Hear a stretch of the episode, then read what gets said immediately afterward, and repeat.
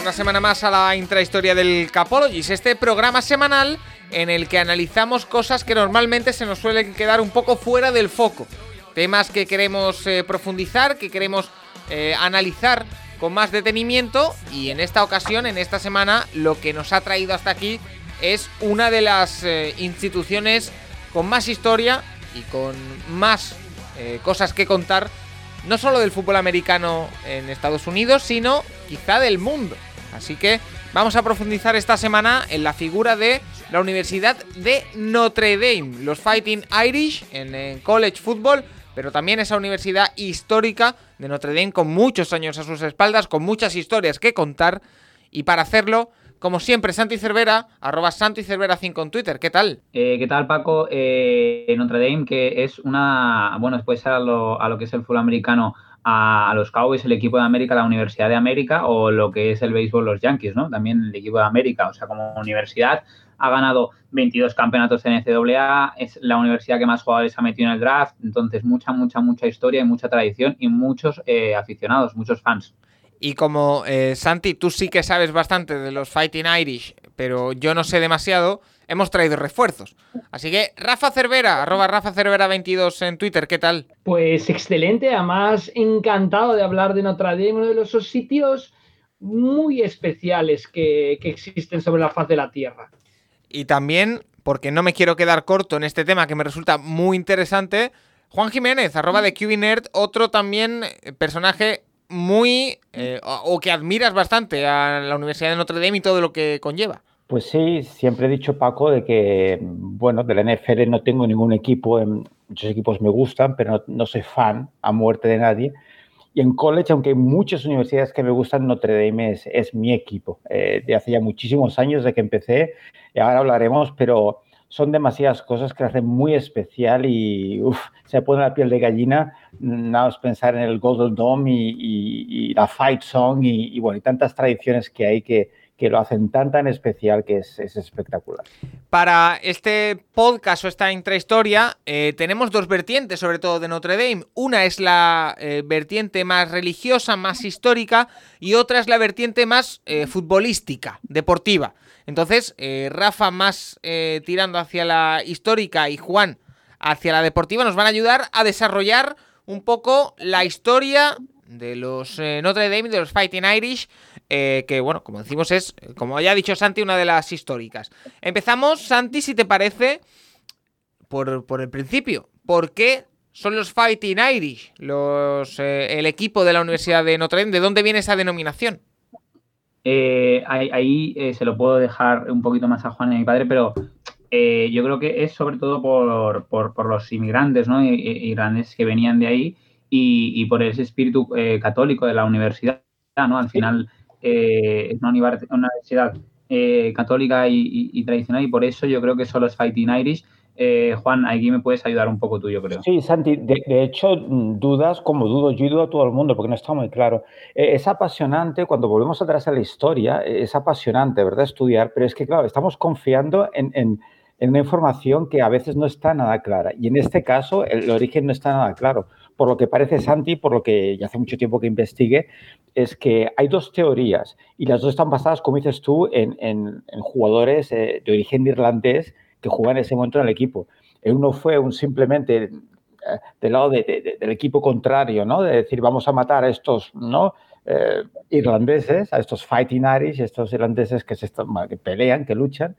Y hay otra versión que es desde el mismo equipo, que, que uno de esos partidos que las cosas no funcionaban, y dijeron, no, sois irlandeses y no sabéis luchar, no, are you the fighting Irish? And entonces, son esas las dos teorías, pero va ligada, como dice Santi, pues al tema de que había jugadores de origen irlandés.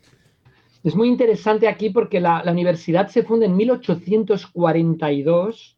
Eh, la funda o el primer presidente es el padre Edward Sorin, pero em, contrariamente a todo lo que todo el mundo podría pensar, la congregación no es muy grande, es la congregación de, Holy Cross, la congregación de la Santa Cruz, es una congregación de origen francés porque uno diría, claro, es una congregación irlandesa, ya está, pues no, o sea, la congregación es de origen francés, con lo cual el nombre viene más, como explica Juan, del aspecto deportivo, no, no del aspecto fundacional de la Universidad de Notre Dame.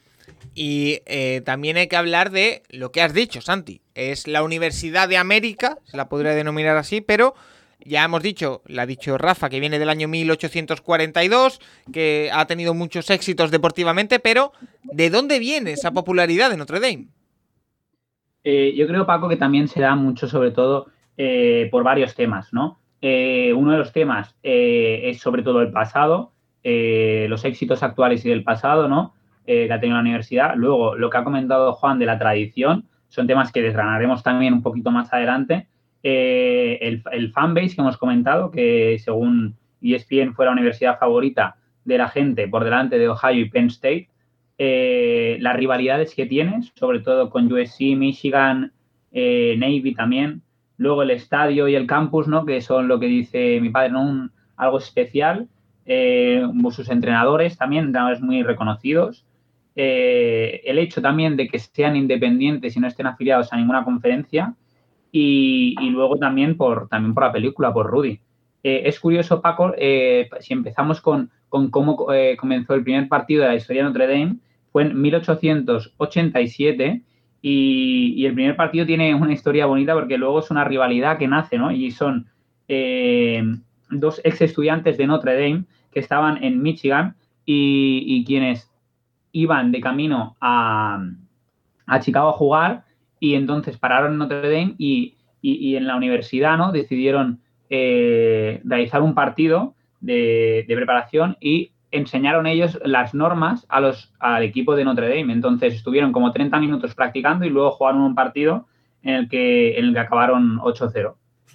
Bueno, Aquí también, Paco, destacar desde la parte no del fútbol americano que en 1851 el propio padre Sorin pide al Estado, a, Estados Unidos, tener un código postal, lo cual es igual a que Notre Dame tiene su propio código postal, con lo cual es como una ciudad, y esto no tiene ninguna universidad. Está en South Bend, obviamente, pero el núcleo de Notre Dame es como una ciudad donde está el Holy Cross College, el St. Mary's College, que antes era la universidad de, chicas, cuando Notre Dame era solo de, chicos. Hay que decir que hasta 1972 Notre Dame es una universidad solo de varones, con lo cual en los partidos de fútbol americano tenían que ir las chicas del St. Mary's College a hacer de cheerleaders antes del 72. Y, pide este código postal eh, y, está censada con 6.342 personas que ocupan este territorio. Y esto es muy importante porque con la importancia que puede tener Harvard, Yale, Stanford, etcétera, Notre Dame es única, la única universidad que es una ciudad en sí misma. y ya sé que parece una tontería, pero, pero no lo es. Eh, Rafa, aprovecho y te pregunto, tú que has estado allí, eh, las instalaciones, cómo es aquello, porque además yo creo que a la gente ya eh, el concepto Notre Dame ya gana, es un círculo vicioso en el que ya va ganando siempre popularidad, me explico. Es un sitio con mucha tradición, con mucha historia, que se ha ganado esa popularidad por ciertas cosas, instalaciones, por lo especial que es, pero ahora ya es que es algo así como que a la gente le gusta lo, histórico, lo tradicional, entonces por eso es tan popular. Sí, yo, tuve la suerte de estar ahí, he, estado dos veces, no he ido a ningún partido, de hecho estuve en el 2017 cuando estaban haciendo la remodelación del estadio en un curso de Play Like a Champion Today, la Universidad de Notre Dame forma em, a entrenadores deportivos de los diferentes deportes que trabajan con las diócesis de todo Estados Unidos y forma a los entrenadores en la parte de carácter, en la parte humana, para que ellos después transmitan un programa por el que pasan más de 3 millones de niños y, lo forman este programa que se llama Play Like a Champion Today, en el que trabaja mucho Aaron Taylor, el ex línea de ataque de los Green Bay Packers que jugó con Notre Dame. Y sí, es lo que dices, Paco, es que la referencia va, nosotros los conocemos por el fútbol americano, pero la referencia va mucho más allá del, del, del fútbol americano. O sea, desde la Universidad de Notre Dame se ha asesorado hasta la familia Kennedy, el padre de los, de los hermanos Kennedy, em, Joseph Kennedy, que fue embajador en el Reino Unido, pues era asesorado directamente, su, su coach, ¿no? su consultor, eh, era el padre Cábano, que sale en la película de Rudy, el padre John Cábano, que fue presidente de Notre Dame entre el 46 y el 52. O sea que el fútbol americano es el resultado, pero, pero es que va mucho más allá la, la tradición de la universidad y ya me callo y dejo hablar a Juan Jiménez en la parte de fútbol americano, que es lo que le interesa a la gente. Sí, porque tiene muchos éxitos en el apartado deportivo, los ha resumido muy rápido eh, eh, Santi antes, pero la historia deportiva de Notre Dame es alucinante, Juan, sobre todo en el fútbol americano. No, no, brutal. Además, los inicios muy bien explicados por Santi, con, ese inicio, ¿verdad? Que Michigan les enseñó a, jugar al deporte. Eh, yo me centraría ahora, este parece Paco, en el tema de por qué es tan famosa. Y, es que, como estabais diciendo, es que es, es única. Y esto lo dicen todos, e incluso hay gente que no ha ido a Notre Dame lo reconoce como universidad única. Hay, hay, un sentimiento, un sentimiento de formar parte de una gran familia que, es que dura de por vida y, se sabe la calidad del profesorado, la, calidad de las clases y la vida del campus que es muy especial. Hay una sensación de unidad y hermandad que es muy, muy, muy especial. Y entrar a ese campus que es precioso, precioso. Entonces, todo eso, pues ayuda a esta, esta ¿no? que sea, es algo, esta, es que es muy especial. Y, el, el, tema deportivo, Paco, es como todo, ¿no? Es, es eh, normalmente los equipos que son ganadores, Notre Dame empezó con una universidad muy, muy, muy, muy, muy deportivamente, pues muy humilde. Y como Santi sabe, y hablamos antes fuera del micrófono, va ligado y lo hablaremos cuando hablemos del forward pass, de cómo empezó el, el pase adelante. Realmente cuando Notre Dame se puso en el mapa fue en el 1913. Y, fue básicamente, eh, Paco, lo que pasó es que, bueno, pues sabes que el, verano, pues estás fuera de temporada y habían dos jugadores, dos chavales de la Universidad de Notre Dame, pues que para ganarse un dinerillo, pues estaban en el lago Erie de Ohio, pues eh, ganándose un dinero, pues eh, trabajando como, como salvavidas, ¿no? Si de salvavidas, sí, ¿no? Pero sí. que nadie allá. Y en el tiempo libre que tenían, pues se dedicaban a, a practicar el pase, ¿vale? Practicar el pase, ¿por qué? Pues porque era una época donde se empezaba a pasar el balón y, pues ya lo explicaremos, y entonces, es que en ese otoño iban a jugar contra Army. Y Paco, Army en aquel momento era como el Alabama de ahora, y eran invencibles. Entonces, pues un tal uh, Gus Dorey, que era el quarterback, y un end, que es lo que sería un Tyren ahora, porque no habían receptores, era un tal Nuke Rockney, que se convirtió en el legendario entrenador de Notre Dame, los más tarde, pues se dedicaban a practicar el pase, el pase, recepción, pase, recepción, para intentar sorprender a Army, que no se pasaba en absoluto en aquella época.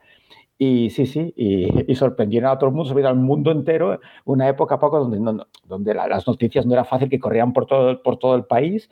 Pues sí, sí, ese, Notre Dame sorprendió a Army y, y fue una noticia que impactó a todo el país y no inventaron ellos el pase, que no es verdad, el pase adelante, pero sí que popularizaron. A partir de aquí, ya después con Notre Dame, con Nut Rockney ya como entrenadores, cuando ya empezó a ser realmente una máquina de, hacer fútbol y, bueno, eso empieza, que ahora hablaremos, pues eh, esa época victoriosa que empezó con, con Nut Rockney y de Fourth Horseman y, de Gipper y, bueno, muchas otras leyendas. Porque, eh, mira, me voy a ir directamente ahí, porque ya hemos visto cuándo se puso en el mapa Notre Dame, pero es que han pasado casi, bueno, no, más de 100 años de eso y ha ganado, como ha dicho Santi, 22 títulos, que no es poca cosa. Eh, sí, Paco, al final eh, los títulos, eh, aquí que me corrija Juan, que sabe más de college, muchas veces estaban también regidos según la... Según un comité, ¿no? exacto, según un comité de, creo que era de, no sé si de prensa o de oficial, que era el Consensuados son 11, Santi, consensuados son 11. Exacto, consensuados son 11. ellos oficiosos, como si dijéramos lo de... exacto. Ellos consideran que son 22, pero consensuados son, son 11. Eh, si pasamos un poquito al legendario entrenador que decía Juan Nut Rodney, eh, él estuvo 13 años y, llevó a, Notre Dame a tres campeonatos y eh, produjo jugadores como lo que ha dicho Juan, los cuatro jinetes que acompañaban, era gracioso porque eran las siete mulas de la línea, o sea, los cuatro jinetes más las siete mulas. Y luego también tuvo a George Gibb, que fue el primero All American y murió con 25 años de, de neumonía y Nut Rogney, eh, que es lo que también ha dicho Juan, eh, popularizó la frase do it for the keeper, ¿no? Sí, Cuando, sí. Juan, eh, no, perdón, no, no, perdón, te, te, interrumpí yo. No, que sí que es verdad que es famoso. Nut Rogney, yo creo que fue, Santi, era de origen noruego. Y yo creo que es el primer entrenador que se convirtió en icono. O sea, la imagen que tenemos ahora del entrenador con carisma ¿no? y, y, mediático, yo creo que Nut Rogney fue el primero. Y se conoce, era muy famoso por sus charlas motivadoras que muchas veces eran inventadas. O sea, quiere motivar a los jugadores porque, no sé, un niñito que está enfermo, una niña que está enferma, y, y, se sabe que lo hacía, era todo un personaje, pero un carisma tremendo. Y, Juan, perdón que te interrumpa, pero que, que comentar, es, espectacular la escena en, en, en, Rudy, Cuando él, se sube al banquillo, ¿no? En, el, este vestuario solo y empieza a emular a Nude Rockney. ¿no? Con aquel go, go, go. Sí, sí, emocionante, ¿no? Es, de verdad. precioso, precioso. Es precioso que lo sabía de memoria desde pequeño, ¿no? El, niño Rudy, después el Rudy que quiere jugar en otra vez. Sí, es verdad, es verdad. Y, como decía, por ejemplo, uno de, los momentos clásicos ya de Notre Dame, como decía Santi, es, es The Gipper, que era un All-American Player, uno de sus mejores jugadores, que contrajo neumonía. Una época que no había antibióticos y, acabó falleciendo. Entonces se dice que en su lecho de muerte, pues, que eso sale en la película, eh, um, era Nut Rock New All American, se llama, es muy vieja, eh, la tengo por aquí todavía, con, con Ronald Reagan haciendo de, de Gipper en el lecho de muerte que decía pues eso, ¿no? Que cuando los chicos estén en esos momentos, ¿no? Que parece que no vayan a perder, pues dice, pues diles que eso, que ganen una por el keeper, ¿no? Win one for the keeper. Y se dice que Nut Rockney años después lo utilizó en momentos claves, ¿no? Esa media parte donde vas perdiendo un partido importante y tienes que, remontar. Así que, bueno, mítico, mítico. Nut Rockney inventó lo que se conocía, se conoció como la de Notre Dame Box, que era, eh, en aquel tiempo, sabéis que se jugaba con tres running backs y lo que hacía de forma sincronizada, que sale en la película, No Rock New All American, los tres running backs antes del snap hacían un shift, se movían los tres a la vez hacia un lado, derecha o izquierda, pero acompasado como si fuese un tema de baile, ¿no? Y quedaba estéticamente muy bonito y era para sobrecargar un lado y atacarlo con la carrera o sorprendiendo con el pase que ya se hacía. Así que espectacular, era el famoso de Notre Dame Box. Y, también, Juan, perdón, que, es muy importante comentarlo porque estamos en la época de, de, Rodney, lo que siempre hemos hablado, el, fútbol universitario es anterior a la NFL y, Notre Dame en parte por la cercanía geográfica es el embrión del inicio de los Green Bay Packers, lo cual ya comentamos en el, programa de los Packers. Y de hecho, Notre Rodney entrena a Courtney Lambo. Fundador de los Green Bay Packers, o sea que ahí vemos también una, una, conexión muy, muy importante. Totalmente, totalmente. Y Santi Lambo se lleva la Notre Dame Box a Green Bay. Se la lleva. o sea, que, está todo conectado. De hecho, Rafa, yo es que ya más, no, es, que, es que, claro, el, college, el fútbol americano es, es, colegial, es college, es universitario, es donde se inició. O sea, es que es donde empezó todo. Siempre lo decimos tú y yo, ¿no? Es donde empezó todo. Y nada, pues eso, figura emblemática. Y lo que acabó ocurriendo, por desgracia, es que en 1931, Rodney, que insisto, una persona con mucho carisma, volaba hacia, hacia California para el rodaje de The Spirit of Notre Dame. Iba a ayudar en, la producción de la película y el avión se estrelló, se estrelló en, Kansas y bueno, y falleció, falleció a los 43 años y yo creo que eso pues ayuda incluso más a, hacer desde su figura un mito, uno de los mejores entrenadores que jamás han, y bueno, historia del deporte, sin duda alguna. Y, para que veas, Paco, la, importancia del college y, de Notre Dame, el último partido de New Rockney fue eh, un partido entre un combinado de estrellas de Notre Dame contra los New York Giants. Ah, casi nada, ¿eh? Bueno, los, ya seguimos con las anécdotas, pero los Packers son expulsados de la NFL ¿eh? por meter jugadores de Notre Dame de Strankis en y después eh, le llaman la atención y, la NFL se tira para atrás y lo deja continuar, pero son expulsados un tiempo de la NFL sin perderse en una temporada por hacer trampa y meter jugadores universitarios dentro de los packs. Fíjate, tremendo. Mira, hablando de anécdotas, también podemos hablar, Santi, de tradiciones. Y es que un equipo que tiene tanto bagaje, que tiene tantas historias a sus espaldas, genera tradiciones. Y algunas de las tradiciones de Notre Dame son pues probablemente varias de las más bonitas de todo el mundo, no solo del college, sino del fútbol americano en general. Eh, sí, Paco, eh, destacan varias tradiciones que hacen eh, o el día de partido o antes. Una de las tradiciones es, increíble, pero está en el casco, en el casco que, que, lo pinta una empresa Hydrographics y que lo pinta con el oro del Dom de Notre Dame, que, cuando se, bueno, se, se, volvió a, hacer a pintar a, pintar de dorado, pues ahí de eso sacan ese oro y los cascos están pintados con, ese oro, que al final son 23,9 quilates. Eh, Rafa. esa historia te la sabes muy bien, ¿no? Lo del domo. Sí, es brutal. Y, eh, Notre Dame estuvo cambiando, me acuerdo, del color, de, lo cambiaban casi cada temporada, Santi, hasta que al final, hace ya unas pocas temporadas, dieron exactamente con el color oro de, del DOM. Y de hecho, si os fijáis, antes combinado, pues como cualquier equipo, como los Saints, como los, yo qué sé, como los Florida State, que el tono de color del casco y del pantalón son similares, como cualquier equipo. Ellos no. Ellos tienen eh, el, color retro, digamos, eh, del pantalón, que es mostaza, porque es imposible combinar ese, ese oro tan intenso con, con, un oro textil, digamos, ¿no? De tela. Y ahora, pues simplemente lo que dices tú, Santi, visten ese oro tan intenso y el pantalón es más el retro, aquel color mostaza de antes. Y, a veces juegan de verde, ¿no, Juan? En alguna ocasión. Normalmente juegan de azul navy, como si dijéramos, ese azul. Sí, sí. Sí, hubo temporadas que cambiaron a verde, pero realmente lo que acabó pasando es que lo utilizaban en momentos especiales. En partidos muy, muy importantes cambiaban a, ese lucky green, ¿no? Ese verde de la suerte que es tan característico, sí que es verdad. Pero lo utilizan muy esporádicamente.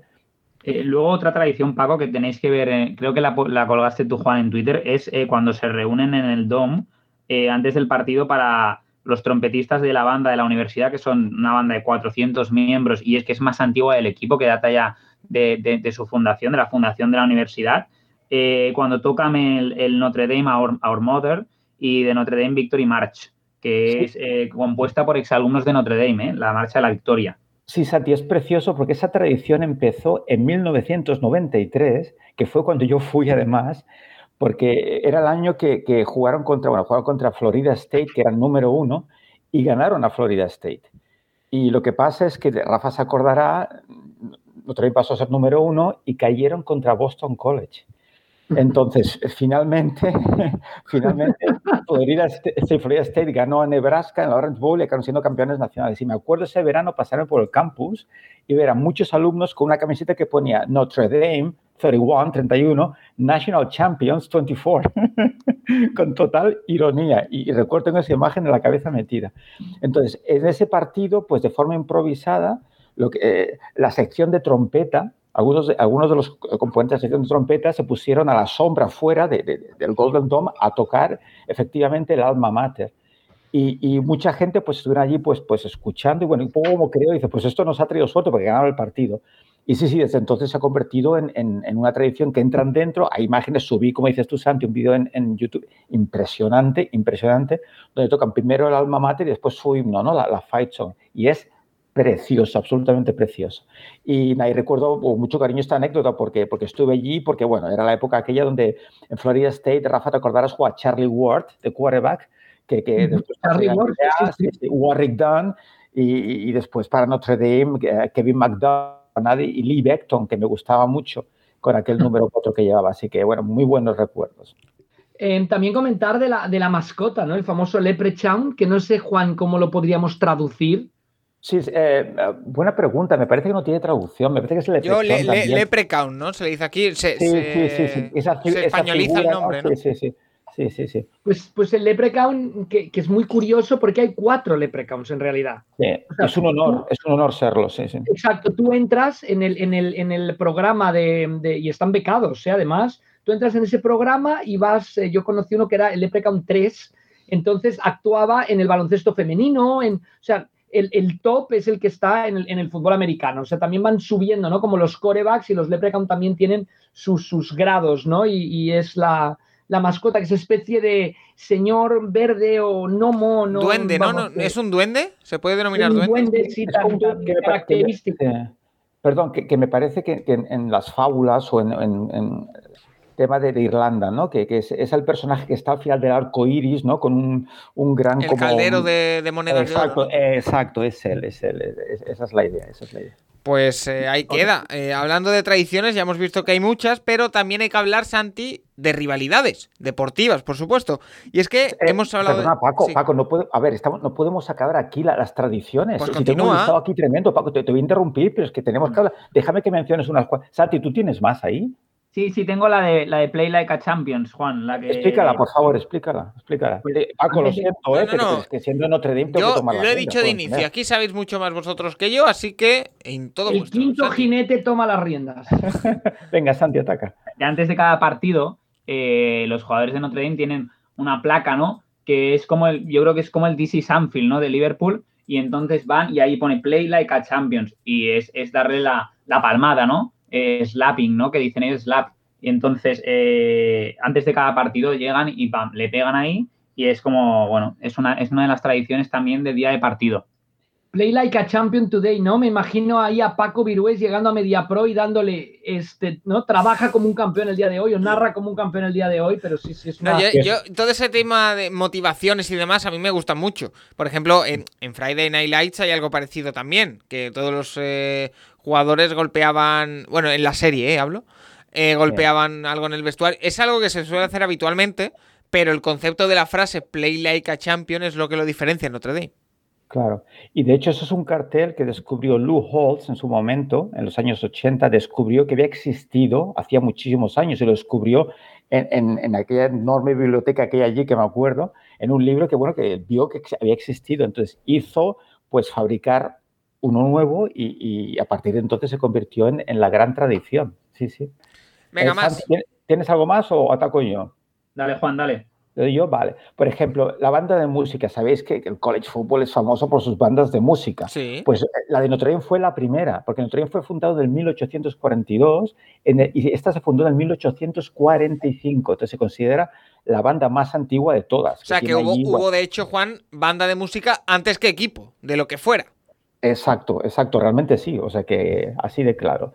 Y, hay muchas que, bueno, por no mencionarlas todas, voy, voy un poco pues a seleccionar, pero una que me encanta también, Paco, es que al acabar el partido eh, eh, van a la sección de donde se sientan los estudiantes y saludan con el casco. Y al acabar, ganen o pierdan, eh, tocan el, primero el alma mater otra vez y después el himno. Y es precioso, yo siempre me quedo a verlo. Y cuando la retransmisión la cortan me da una rabia porque todos los jugadores se abrazan ¿no? y se van moviendo de derecha a izquierda con el público, con los estudiantes, y es absolutamente, es, es, es tremendo, es una tradición preciosa, preciosa. Oye, y perdonad, eh, te interrumpo, Juan, porque me ha surgido una duda muy importante. Rafa o Juan, el que lo sepa, ¿cómo de difícil es entrar como estudiante en Notre Dame? ¿Es más difícil que en otras universidades? ¿Es igual? No, no, es, una universidad de unos estudios muy altos que piden una nota muy alta, pero la gente de la zona, la gente que ha tenido em, sus padres estudiaron ahí y tal, no lo tiene tan complicado. Alguna de las chicas que jugó con con Nuria fútbol en, Wisconsin estudia ahora en, Notre Dame, o sea que no,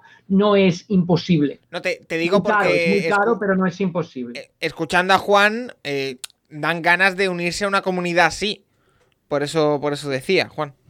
Sí, sí, no, es. es eh, en Rudy sale, ¿no? Rafa que quiere entrar, pero claro, de, hecho, una de las cosas que, y en el yo lo comenté, Paco, ¿te acuerdas? De que una de las cosas que me apasionan en universidades como Notre Dame, igual que Stanford, es que el tema de los estudios son importantes. Y me acuerdo Golson, el, el quarterback titular de Notre Dame de hace unos años, eh, dejó de jugar una temporada entera porque no cumplía con los estándares académicos.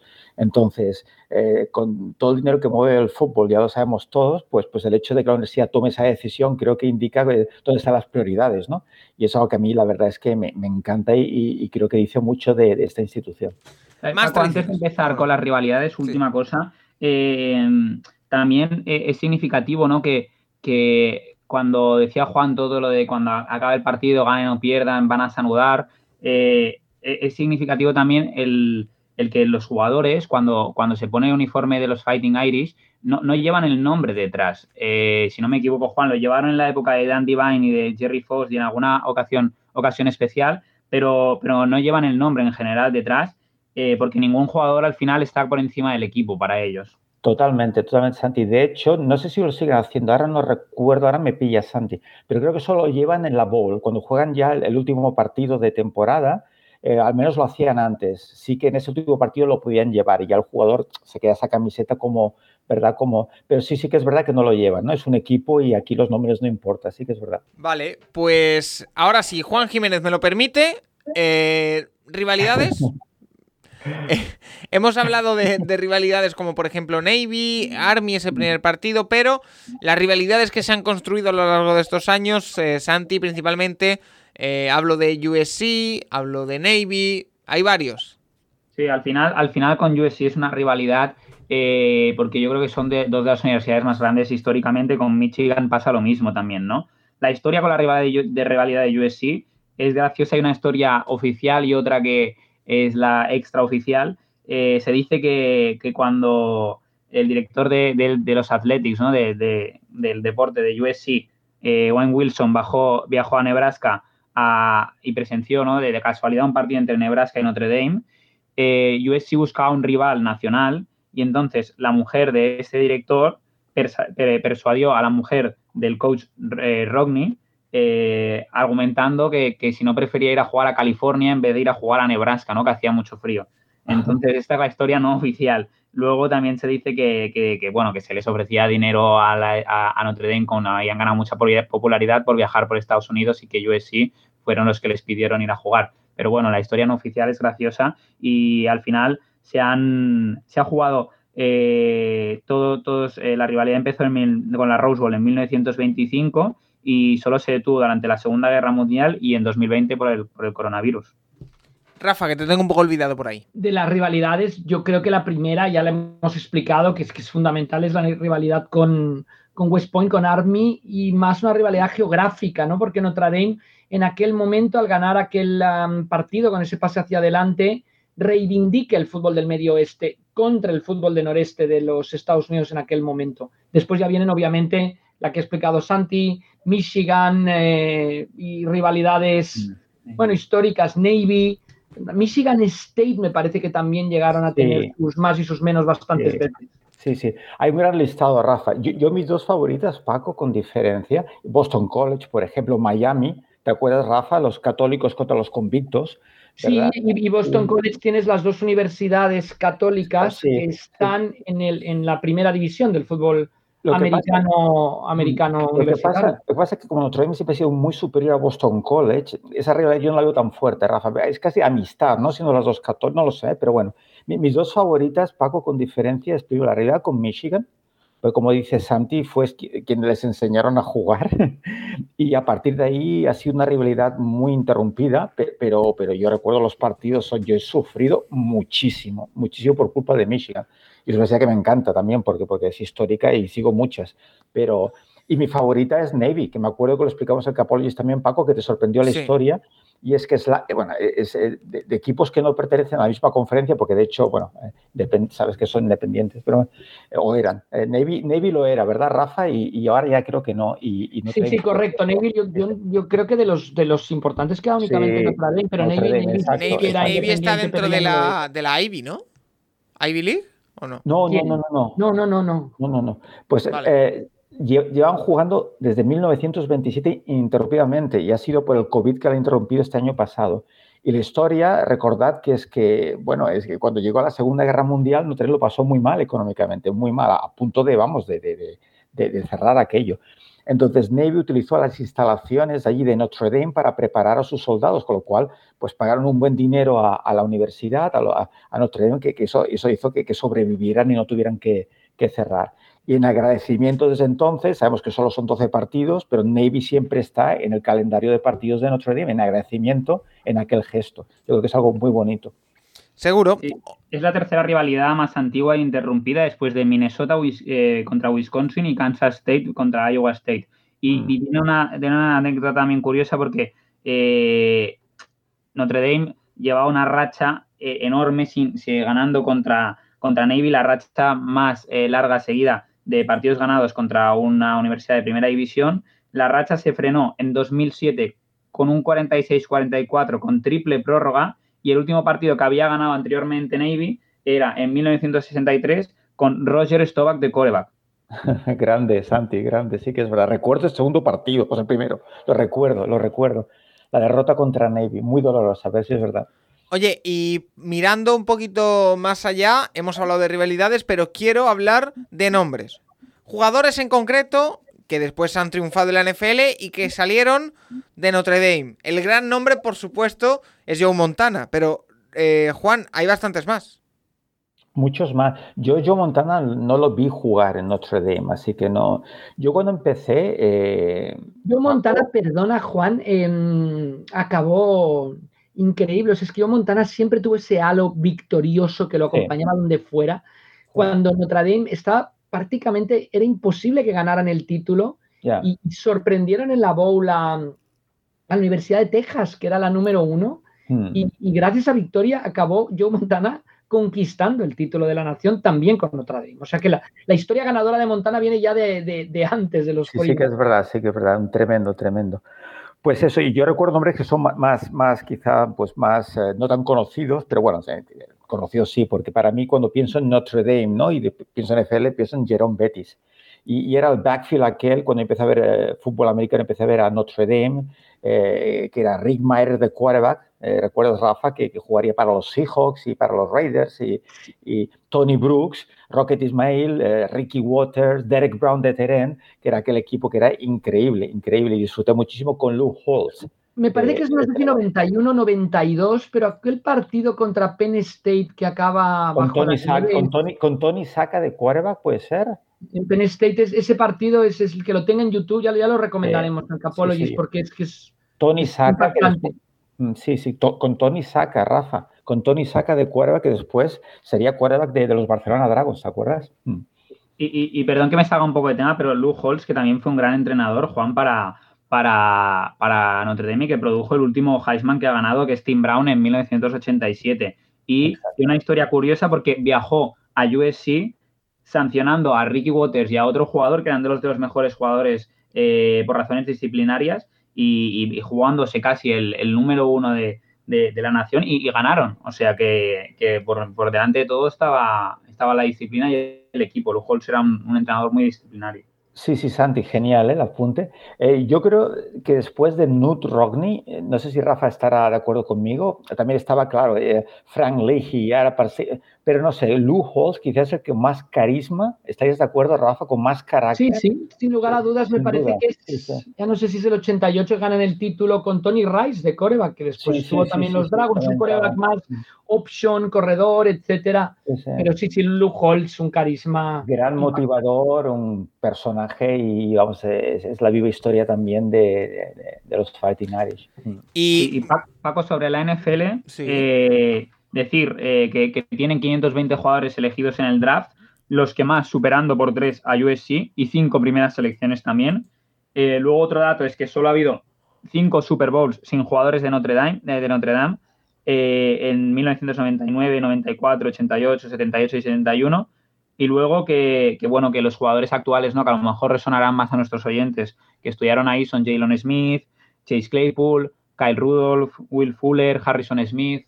O sea que. Jugadorazos todos, ¿eh? El gordo Betis, ¿no? Jerome Betis, de los de antes, no se nos puede olvidar sin lugar a dudas. Y Paco, Ian Book, recuérdate el, el Sí, el de, ese lo vimos. Sí, sí, sí. Que era el cuadro, sí, que exacto. Ha sido el cuadro de los últimos años de, Notre Dame. Una Notre Dame que, de hecho, este último año ha tenido un repunte hacia arriba tremendo, porque hizo una temporada casi perfecta.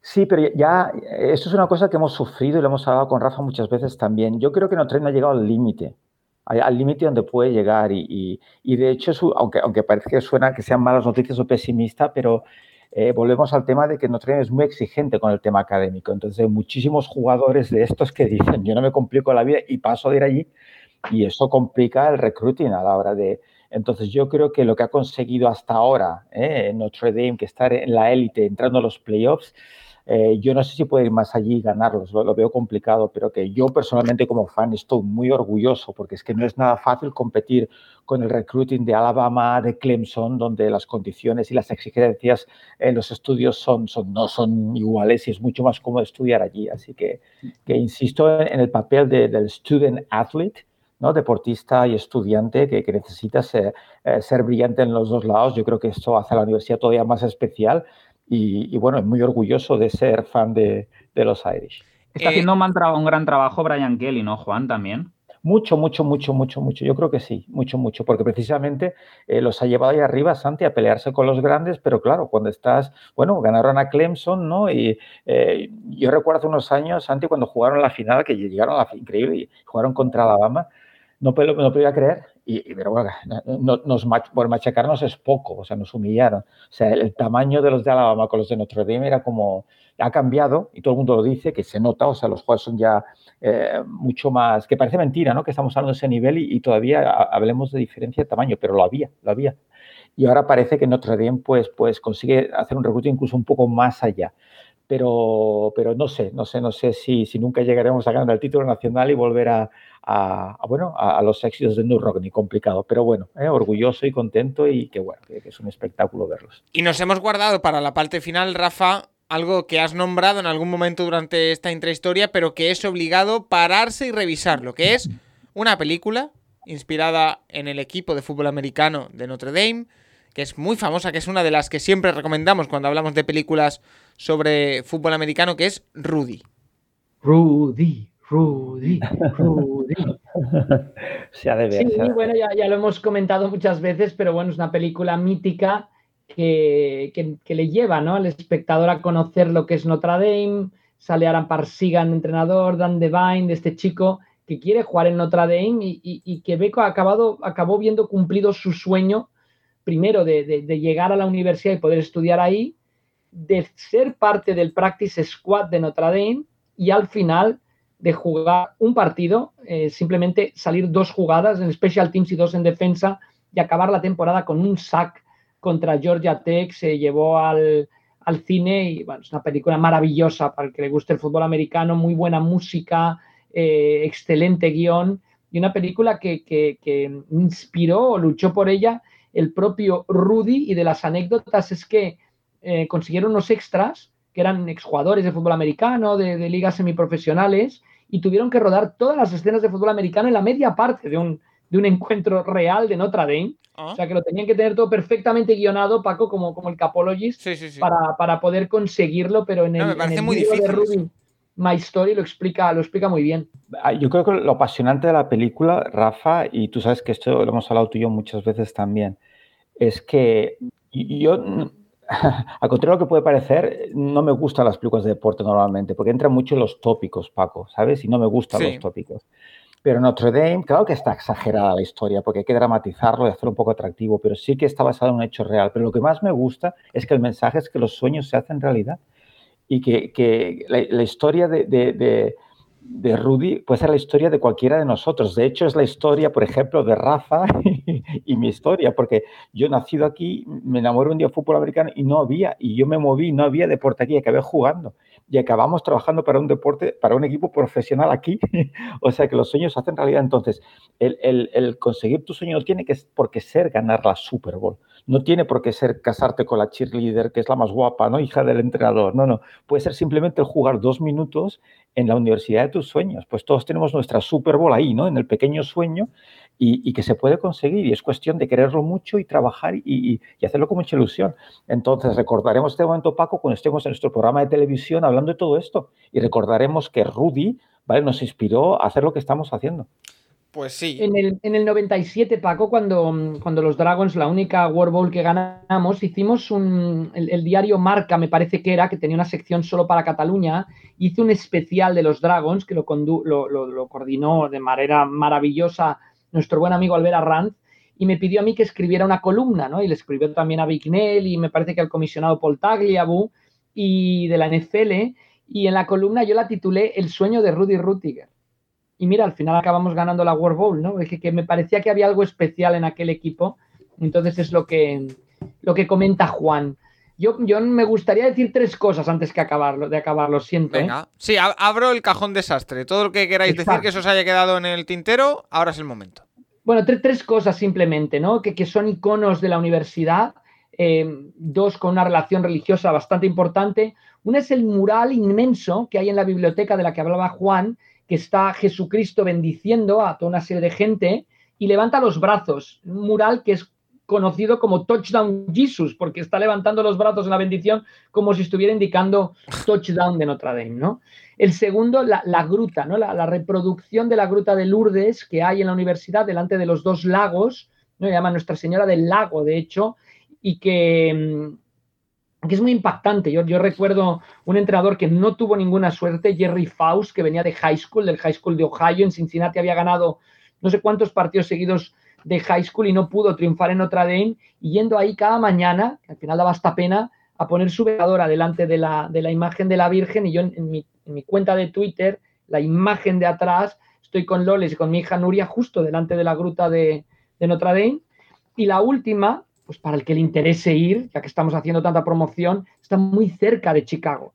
Tú vuelas a Chicago y conduciendo yo dos horas, conduciendo Nacho Cervera una hora y media probablemente, eh, bordeando el lago. Michigan, se llega de Chicago a Indiana, ojo, que cambia, una vez que pasas de Illinois a Indiana, cambia el reloj, una hora. ¿eh? Es una hora más en Indiana que en Chicago, pero, pero que es un sitio muy accesible, porque uno piensa Indiana y piensa en las películas estas que solo se ve mm, cultivos de maíz y no, no, no, esto está muy, muy cerca de la ciudad de, de Chicago, para el que quiera ir y que vale, en verdad vale muchísimo la pena.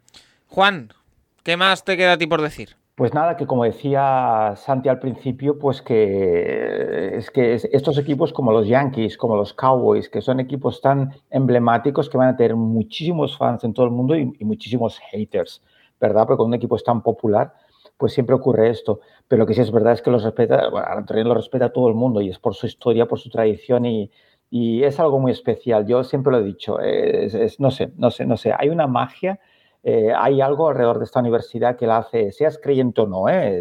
es, los valores son los que son y, hay, una, hay un sentimiento de hermandad y de, que, es, especial. El campus aquel, bueno, Rafa lo sabe que ha estado incluso más veces que yo. Es algo a mí me tocó la suerte, Juan, perdona la, cuña publicitaria, cuando estuve en el curso este de, Play Like a Champion Today, que duró cuatro días de dormir en el campus, de, donde duermen los, los, estudiantes, porque era en verano y estaba, estaba vacío.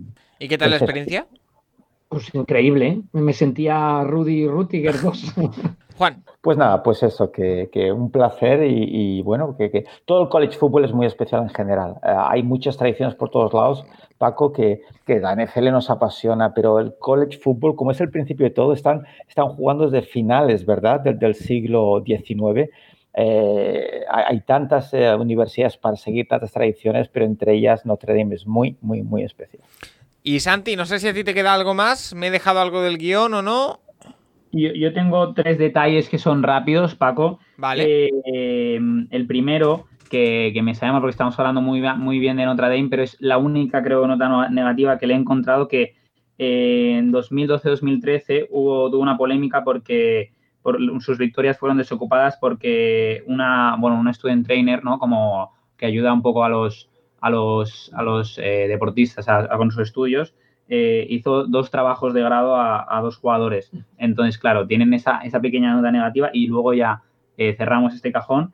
Y, las otras dos cosas que quería decir eran que la única temporada mala que ha tenido Brian Kelly, Paco, ¿sabes quién estaba de con Un viejo conocido tuyo. Sorpréndeme. De Sean Kaiser.